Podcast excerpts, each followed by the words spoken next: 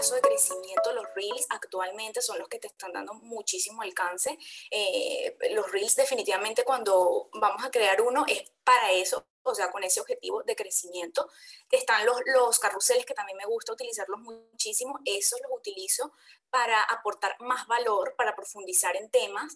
Ya sabes que cuando profundizas en un tema te haces un poco más experto de que si das tres tips y ya eh, las personas realmente aprenden cuando tú, les, cuando tú les aportas profundidad en algún tema. Y para el tema de conexión, definitivamente las historias. Las historias porque puedes mostrar muchas cosas de ti misma, como las personas conectamos eh, de persona a persona. Bienvenida a Dare to Jump Radio, un espacio diseñado para mujeres como tú y yo que hemos decidido enfrentar los retos de la vida con valentía y creatividad.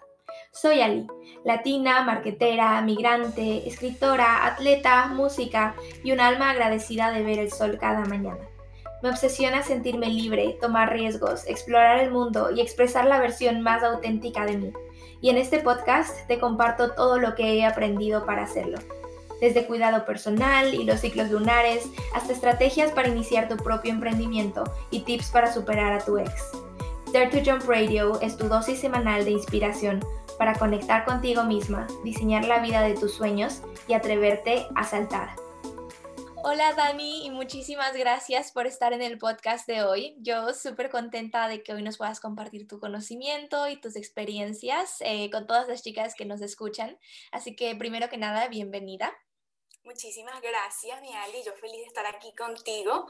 Eh, bueno, como te estaba comentando, conversábamos ahora que era mi primera entrevista Así que bueno, es un honor para mí que sea aquí contigo en tu podcast y muy feliz de, estar aquí compartiendo contigo. Igualmente, amiga, muchas gracias y tranquila que aquí simplemente conversamos.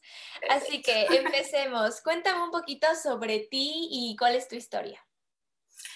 Bueno, amiga, mira, yo para empezar, yo tengo en mi, no, en, mi, en mi cuenta de Instagram, en mis redes sociales, tengo Kiki Daniela. Mi nombre real es Cristel Daniela. Kiki es, una, es, como me llamaba mi hermano cuando éramos pequeñitos. Eh, y bueno, decidí eso porque, bueno, por, el, por el, lo fácil de recordar. El Kiki es como más fácil de recordar y el Daniela igual. Eh, soy la hermana menor de dos hermanos. Soy venezolana también. Eh, desde pequeña he amado cantar. No sé si ves por ahí que siempre subo covers y cosas así. Eh, soy fanática de la organización, fanática, pero fanática que a veces molesta un poquito. y, y también otra de las cosas que me ha gustado muchísimo siempre es ser una chica aplicada desde niña. De hecho, yo cuando era pequeña no era la típica niña que mandaban a estudiar ni nada, sino que yo siempre estaba ahí pendiente de hacer mis cosas. Prefería estudiar antes que hacer cualquier cosa, hacer mis, mis tareas, todo antes de cualquier cosa. Y siempre era una de las primeras en clase, no por ser la inteligente, no, sino porque siempre estaba ahí estudiando, estudiando, estudiando, porque me costaba, amiga, realmente, me costaba mucho eh, aprender las cosas, pero siempre esa, como esa constancia, eh, siempre me llevaba a eso. Y bueno, ya después de eso, bueno, estudié, me gradué en el 2014 de ingeniero en petróleo, estudié allí eh, cinco años y alguito eh, de carrera y, y, ya luego trabajé en una empresa petrolera que era lo que quería. Ya para ese momento, bueno, la historia de Venezuela ya se la saben, estaba muy mal y, ya llegó un momento en el que yo dije, me voy. Ahí decidí irme. Eh, tengo ya cinco años de haberme ido del país. Eh, estuve en Panamá, estuve en tu país también, en Ecuador, eh, un país del que estoy muy agradecida. Estuve tres años ahí en Ecuador y bueno, ya tengo un año y algo aquí en España. Eso básicamente. Wow, amiga, muchísimas gracias por compartir. La verdad que no tenía idea esto de que habías estudiado en lo de, petróleo. Qué interesante me parece y, la verdad que admiro muchísimo esa decisión, tomar esa decisión de irse, porque si bien, bueno, a veces uno no, no se encuentra en un, en un lugar, también es súper duro pensar, bueno, y afuera, ¿qué pasa? ¿Va, a cambiar mi situación? ¿Voy a encontrar algo mejor o algo peor? No sé, al menos ahí tenías tu familia, ese, esa seguridad, ¿no? Entonces, pues lo admiro mucho y, me alegra tanto que ya, bueno, estés eh, haciendo lo que te gusta en España. Eso sí, amiga, es verdad. Y, justo, justo en eso, entonces cuéntame, ¿a qué te dedicas y cómo se ve un día típico para ti? Bueno, amiga, actualmente, mira, yo hago muchas cosas actualmente. Estoy, bueno, en, el proceso eh, de, crear mi negocio online. Ya tengo mi marca, pero estoy creando y consolidando un negocio como tal. Yo actualmente también trabajo, tengo un trabajo de lunes a, sábado, eh, incluso algunos domingos también tengo que ir a trabajar eh, en, un trabajo, trabajo en una tienda de ropas. Y yo, por ejemplo, en el día, yo voy por la mañana allí al trabajo Luego, por la tarde tengo unas horas de descanso, las horas de almuerzo aquí normalmente son de 2 a 5. Y en ese momento en que yo vengo, como aquí, eh, yo hago todo lo que es la parte de formación. Yo todo en el camino, incluso yo tomo, eh, o sea, el mínimo tiempo que yo tengo para formarme. Estoy en una escuela online, también hago cursos que sí en Creana, en Doméstica, algunos webinars, cositas así, cosas que básicamente yo voy evaluando cuáles son mis debilidades y quiero fortalecerlas para poder avanzar. Eh, luego regreso otra vez allí, a veces llego aquí a la casa nueve y media, por ahí, eh, y ahí trabajo en mi marca hasta lo más tarde que pueda, eh, creando contenido, haciendo videos para YouTube, eh, haciendo, ahorita estoy desarrollando mi programa, todavía no sé si va a ser un programa o un curso, pero estoy desarrollando la metodología que, va a tener. Eh, también tengo activo el servicio de asesorías, así que al mes solamente algunas asesorías hago porque, bueno, el tiempo no me da para tanto. Y, y, bueno, nada, eso, amiga, eso sería un día típico para mí, es bastante cansado, eh, parece que, o sea, todo el tiempo se me va allí, pero bueno, han habido etapas ahora con lo de la pandemia donde he tenido como espacios para dedicarle muchísimo más a mi marca y bueno, poco a poco ahí vamos avanzando. Sí, sí, completamente. Y te entiendo mucho porque a veces una tiene tantas ideas que puedes hacer, pero es como que hay, hay otras cosas, tienes que trabajar porque necesitas dinero o bueno, cualquiera sea tu responsabilidad. ¿Y de dónde salió esta idea que, que, me cuentas sobre tu marca personal y todo eso que estás haciendo? ¿Por qué decidiste iniciar? Bueno, amiga, bueno, eso fue básicamente en el momento, eso fue, o sea, básicamente la inicié por la necesidad del dinero en el momento de la pandemia, porque encima, llegando a un país nuevo, pasa lo de la pandemia, yo llegué en noviembre aquí y, lo de la pandemia pasó en, marzo. Eh, y justamente ahí me quedo sin trabajo. Eh, estaba con mi Feli, que es mi chico, y estamos pensando en esto de las habilidades que tenía cada uno, que cómo podíamos monetizarlo, hicimos ahí magia para comprarnos una computadora en ese momento. Y bueno, ¿cuál fue mi sorpresa, amiga? Que yo, yo, yo soy, siempre he sido una soñadora empedernida. Todo el día yo cuando aprovecho, incluso cuando estoy doblando ropa allí, yo, esos son mis momentos de idea, cuando yo me relajo.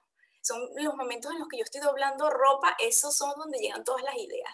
Y eh, he tenido tantas ideas que, bueno, en ese momento dije, bueno, ¿por qué no crear un canal? Tengo ahora tiempo, mucho tiempo libre, ¿por qué no crear un canal? Y ¿por qué no ofrecer algún tipo de servicio paralelo a lo que voy aprendiendo? Y como ya yo había, eh, eh, desde pequeña, como te decía, yo estaba, eh, me gustaba mucho el tema, o no sé si te lo he comentado ya, me gustaba mucho el tema de la edición de videos. Hacía videos para mi familia y no sé qué. Este, mi chico es arquitecto y eso dijimos, bueno, vamos a hacer como tipo logos, edición de videos así para creación de contenido y cositas así. Y yo tenía 500 seguidores y por eso siempre lo digo, con 500 seguidores y con nada de, de trayectoria en Instagram, eh, comencé a monetizar mi marca, la gente, eh, yo tengo los testimonios ahí de personas que nos pedían cositas, vamos a hacer esto, vamos a hacer aquello. Yo dije, bueno, nada, ahora sí voy a hacer esto, de verdad, porque me encanta hacerlo. No supone como un trabajo para mí porque me encanta. Más bien a veces hay que ponerle un freno cuando te apasiona tanto algo, porque abusas, abusas de lo que tienes, o sea, no descansas porque te gusta tanto lo que haces que, que se te pasa el tiempo y no te das cuenta. Ya, oye, sí, me encanta. Y tienes toda la razón de que a veces siento que, por ejemplo, yo con mi blog igual, Em, es algo que muchas veces eh, la gente me dice, ah, ¿por qué no lo monetizas y haces esto y esto? Pero como que empieza la presión y deja de gustarme escribir, como que quiero escribir simplemente porque me encanta escribir y ahí es cuando, como tú dices, cuando estás relajada salen las ideas más creativas, conectas con las personas porque no, o sea, lo haces por las intenciones correctas, creo, y, y lo veo muchísimo en ti igual. Y bueno, como que en, en la misma, em, el mismo tema, ¿Tú sientes que esto se relaciona de alguna manera con tu misión, tu propósito? ¿Crees que la gente tiene un propósito? ¿Cuáles son tus como pensamientos en el tema? Sí, amiga, definitivamente. Bueno, conseguir el propósito de cada uno yo creo que es parte de un proceso. Y, de, pronto puede, puede que se vaya transformando porque tú a lo largo de que vas revisando tu historia, eh, te vas dando cuenta y vas como conectando piezas vas conectando piezas, mira, yo hacía esto o me pasó aquello, o la gente siempre me dice esto y recuerdas, ay, mira, aquella persona también me comentó sobre X cosa y eso fue lo que me sucedió a mí, yo revisando y en el, en el transcurso de, que yo veía que era lo que me gustaba más, de que, porque conocerte también es un trabajo, conocerte a ti mismo, ¿verdad? Y, recordar y ver las cosas que has vivido.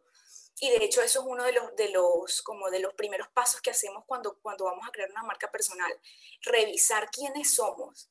Y eso me ayudó muchísimo a entender cuál era mi propósito, que para mí es básicamente ayudar a las personas a que tomen el control de su vida a través de una marca personal, ¿verdad? Donde tú puedas como disfrutar de tu tiempo, eh, vivir de lo que te gusta eh, y, y hasta de alzar tu voz, o de recuperar tu voz que en algún momento la tuviste y poder expresar las ideas que tienes y, mostrarle que tú también, o sea, o cualquier persona puede ser creativa, ¿verdad? Y puede vivir de su pasión y de sus habilidades. Así que yo me di ese tiempo de, pensar y de recordar eh, lo que las personas decían de mí o lo que, lo que mis amigas siempre eh, resaltaban de mí y, y llegué a esa conclusión y de lo que a mí también me gusta hacer. 100%. Y justo de hecho en, en algún momento yo también eh, lancé este como curso sobre claridad y era para, para, que la gente eso se dé cuenta de qué es lo que en realidad le, le definía su identidad. Y como dices, a veces son cosas de chiquitos que pasamos años y años y es, ah, ahora sé lo que la yo de cinco años sabía también. y es porque con todas las influencias, las personas, presiones, como que te vas olvidando y luego te das cuenta de que vuelves a lo mismo. Igualmente yo, o sea, como dices, vas viendo pistas a lo largo de tu vida y luego dices, wow, esto tiene que ser y lo sientes y tienes esa confianza. ¿Y cuál ha sido el reto más grande que has enfrentado hasta ahora? Estar lejos de mi familia, mía eso, eso ha sido lo más grande y lo más duro por lo que he pasado, pero bueno, ya a, esta, a, estas alturas, bueno, ya lo, ya lo manejo, sin embargo, bueno, a veces, sabes, hay sus días, tú, bueno, tú lo debes saber porque también estás lejos de tu familia y bueno, es en lo que es como mi motivación ah, eh, eh, para todo, es volver a estar con ellos y bueno, eso, amiga. Quería preguntarte, ¿alguna vez has sentido síndrome del impostor y qué haces para manejarlo si sí lo Uf, muchísimo. Eso sí, amiga, mira, yo creo que todos los meses hay una vocecita por ahí que, que, me dice como que, sobre todo cuando tengo expectativas altas respecto a algo, algo que estoy haciendo y no se cumple como lo espero, o, o, o no sé, a veces creo que, no sé, yo creo que sufro del positivismo a nivel mil. Eh, y bueno, yo siempre quiero transmitir el positivismo, pero a veces, mira, a veces me pasa esto, el síndrome del impostor.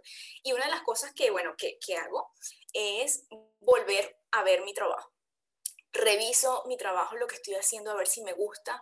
Eh, otra cosa que me ayuda muchísimo es el apoyo de la gente, siempre los comentarios, siempre un mensajito por allá de apoyo, eh, alguna cosa así que me recuerde que de que verdad vale lo que estoy haciendo y que de verdad la gente aprende y que de verdad estoy aportando algo bueno a las personas. Eso para mí es lo que sin duda me ayuda muchísimo a superar esto, porque como te digo, cada mes, aunque sea un día, hay esa vocecita ahí que te dice a veces que yo creo que todos pasamos por eso y, que sentimos como que que estás haciendo, o sea, no, no lo estás haciendo bien, o hay personas que lo están haciendo mejor, o, te falta muchísimo. Y bueno, también es de humano, y creo yo, amiga, que, que, que, que sintamos esas cosas, pues, pero, pero es bueno recordar siempre los logros también que has tenido eh, y volver a ver ese trabajo que has hecho y, y recuperar otra vez la motivación. Sí, me gusta. Y algo de lo que dijiste, em, como que quería resaltarlo, eso de mirar si todavía te gusta lo que estás haciendo, porque siento que a veces simplemente encontrarte otra vez y volver a descubrir tu por qué, bueno, mira, aunque no sea la mejor en Instagram o la mejor podcaster o lo que sea, igual lo seguiría haciendo, ¿sabes? Creo que a veces cuando nos, o sea, estamos mirando quizá cosas más superficiales y así que ya no se sienten conectadas, ahí es cuando viene este síndrome del impostor. Entonces me encanta esa idea de, revisar lo que ya has hecho. ¿Y qué le dirías a las personas eh, que tienen la idea de iniciar su propio proyecto o negocio o algo como lo que tú estás haciendo y no se atreven? Eh, sin duda, amiga, yo creo que, que se formen, que se formen porque a veces al, principio cuesta comenzar algo porque no estamos totalmente seguros. Y, yo creo que la formación nos da eso, nos aporta muchísima seguridad. Eh, y porque el hecho de la cámara, yo sé que el hecho de la cámara también, como que al principio, ¿verdad? Eh, dependiendo de lo que vayan a hacer, yo creo que lo estamos enfocando un poquito más a marca personal y cuando se trata de marca personal, pues se trata de cámaras. Eh, y, sé que eso también es, un reto, pero eso es con práctica. Pero para eh, eh, iniciar algo, para iniciar ese proyecto, para comenzar, es la formación. Eso fue lo primero que, que yo hice y fue lo que me aportó seguridad para yo decir, ya, vamos a arrancar, eh, por aquí es, que te aporte esa seguridad, ¿sabes? Porque a veces necesitamos como eso, eso como humanos, necesitamos esa aprobación, ¿sabes? Que nosotros buscamos en toda aprobación como seres humanos, como que, ¿y será que si es por aquí? ¿Será que la gente le va a gustar esto? ¿Será que, eh, ¿sabes? Entonces eso te lo aporta la formación. Y, y, y, cuando estamos, cuando emprendemos, definitivamente la formación es para siempre, porque, y más en el mundo online, porque avanza tan rápido esto que nos quedamos atrás en un segundo. Así que les diría eso, que se formen y que no se lo piensen tanto. Sí, sí, oh, wow, o sea, estás diciendo tantas cosas súper valiosas porque 100% a veces uno se siente inseguro, no sabes iniciar porque quizá no siente eh, que tiene esas capacidades y puede ser, o sea, eso no tiene que ser un obstáculo, más bien tiene que ser algo en lo que te, te pones a trabajar, pero la verdad es que ya que tú sepas que sabes de lo que hablas y, que eso en realidad va a tener un, resultado en las personas que te siguen, definitivamente em, te ayuda. Y, por ejemplo, si pudieses iniciar todo de nuevo tu proyecto este de, la marca personal, ¿qué harías diferente? ¿Qué haría diferente? A ver, yo creo que eh, definitivamente cambiaría, eh, eh, me, hubiese enfocado en el nicho. Eso es lo que cambiaría, definitivamente, porque al principio eh, comencé con una idea un poco dispersa, no, no estaba nichada definitivamente, estaba eh, hablando sobre aplicaciones para, para aprender inglés, aplicaciones para ganar dinero, productividad, o sea, no estaba como con un propósito como tal y si, y si volviera a comenzar, eh, definitivamente buscaría un nicho. que, que, de hecho es uno de los, de los pilares de mi metodología, eh, tener un nicho, porque es una de las cosas que te hace posicionarte como experto y no estar tirando flechas a todos lados, porque la gente así igual no te recuerda. Eh, es una de las cosas que hace que tú estés como en la mente de las personas a la hora de que vayan a buscar X contenido y definitivamente pues eso, eso haría, buscar un nicho. Perfecto, sí, tiene mucho sentido y de hecho es súper interesante porque la entrevista anterior que tenía también, ella era como que súper, eh, o sea, ponía mucho énfasis en eso del nicho. Creo que es algo que la gente no le pone no le da la suficiente importancia eh, porque cree que quizá o no, no va a haber tanta gente aquí si, me, si lo hago muy específico, pero la verdad es todo lo contrario y en, realidad te permite tener mucha más influencia y mucho más impacto en las personas. Y hablando de nichos, eh, y por ejemplo en Instagram, yo sé que me encanta la manera en la que tú interactúas con las personas, tienes una creatividad para tus posts. Honestamente, eh, me, me, gustan mucho y quería saber si tienes algún tip para, para crecer en Instagram, pero no solo para crecer, porque bueno, sabemos que números así em, no siempre son lo importante, pero también como para cultivar una, una comunidad.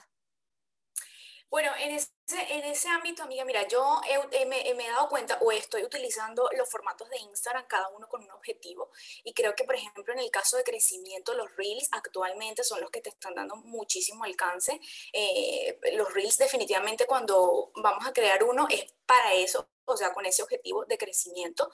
Están los, los carruseles que también me gusta utilizarlos muchísimo, esos los utilizo para aportar más valor, para profundizar en temas. Ya sabes que cuando profundizas en un tema te haces un poco más experto de que si das tres tips y ya eh, las personas realmente aprenden cuando tú, les, cuando tú les aportas profundidad en algún tema. Y para el tema de conexión, definitivamente las historias. Las historias porque ahí puedes mostrar muchas cosas de ti misma, como las personas conectamos eh, de persona a persona y, ahí puedes mostrar tu personalidad, puedes mostrar tu día a día eh, y esa facilidad que tenemos con los stickers de interactuar ¿verdad? Y de hacer preguntas a las personas, de que te conozcan, de hecho, haciendo encuestas, de tú conocerlos a ellos dejando cajitas de preguntas, y eso es la forma en la que eh, generamos la, la, comunidad como tal. Para mí las historias son eh, el medio para generar... Eh, no, no me gusta mucho hablar, dar muchos tips por ahí, porque tampoco quiero parecer una enciclopedia ambulante por ahí, en todos lados estar dando, pero sí hablar más, más así más relajado, ¿sabes? Ahí por las historias, para generar eso. Y ya cuando se trata de profundidad, mi red social principal ya sabes que es YouTube, pero adicional en Instagram yo utilizo los carruseles para dar profundidad y los reels para el alcance. Y, y, las, y las colaboraciones también, amiga. Las colaboraciones también para crecer, para, para llegar a otras, a otras audiencias. Eso también esto lo estoy utilizando bastante. Completamente. Y bueno, ahora que, que lo mencionas, YouTube, eh, ¿cuál es un tip que tienes como para crecer allí? En YouTube, eh, bueno, en YouTube estoy, eh, también estoy haciendo colaboraciones allí. Em, utilizo bastante el tema de, me, me, trabajo muchísimo las etiquetas en el SEO. Eh, busco videos que estén posicionados desde una pestañita estas de, de incógnito para que no se relacione con los videos que me gusta ver y eso, sabes que ya YouTube también tiene un algoritmo como las redes sociales todas, y entonces me voy a una pestañita de estas de, incógnito y allí busco el video que esté posicionado, utilizo herramientas como TalkBuddy y VidIQ que te, que te hacen como que ver la optimización que tiene el, el el título que coloques, el título súper importante, igual que la miniatura, cosas que llamen la atención. Eh, y también ahí en el mismo buscador, tú, por ejemplo, colocas una palabra, esto también es parte del SEO, tú colocas palabras y te despliega como lo que más ven las personas. Incluso en mis propios videos también me da como ideas de, de videos que hacer. A veces quiero hacer un video que, que, digo, esto es tan importante, pero el simple hecho de saber que, que en el SEO, que no me conviene a nivel de SEO, no lo hago. No lo hago porque todavía no tengo una audiencia tan grande como para que quieran ver ese video. Entonces es súper importante también hacer videos buscables al principio y es una recomendación que les doy a las personas que quieran hacer YouTube. Eh, siempre hacer videos buscables al principio, ya después vendrá la oportunidad de hacer el video que quieras y pongas lo que pongas, así no le pongas etiquetas, ya lo van a ver, pero bueno, al principio hay que ser realista. Sí, no, ya, ya luego podemos ser eh, como la Yuya y que solo habla de cualquier cosa y todos ahí atentos. Eso. Perfecto. Wow, amiga, es que se nota tanto todo el conocimiento que tienes en realidad, que es muy, muy clara el, el esfuerzo y la formación que has tenido. Así que ya vamos llegando al, al final de la entrevista. Tengo dos preguntas más. Em, primero, eh, ¿cuál es un libro, podcast, blog? Bueno, cualquier fuente, incluso curso que me dijiste que hacías, que tú podrías recomendar a las personas, o sea, tu favorito?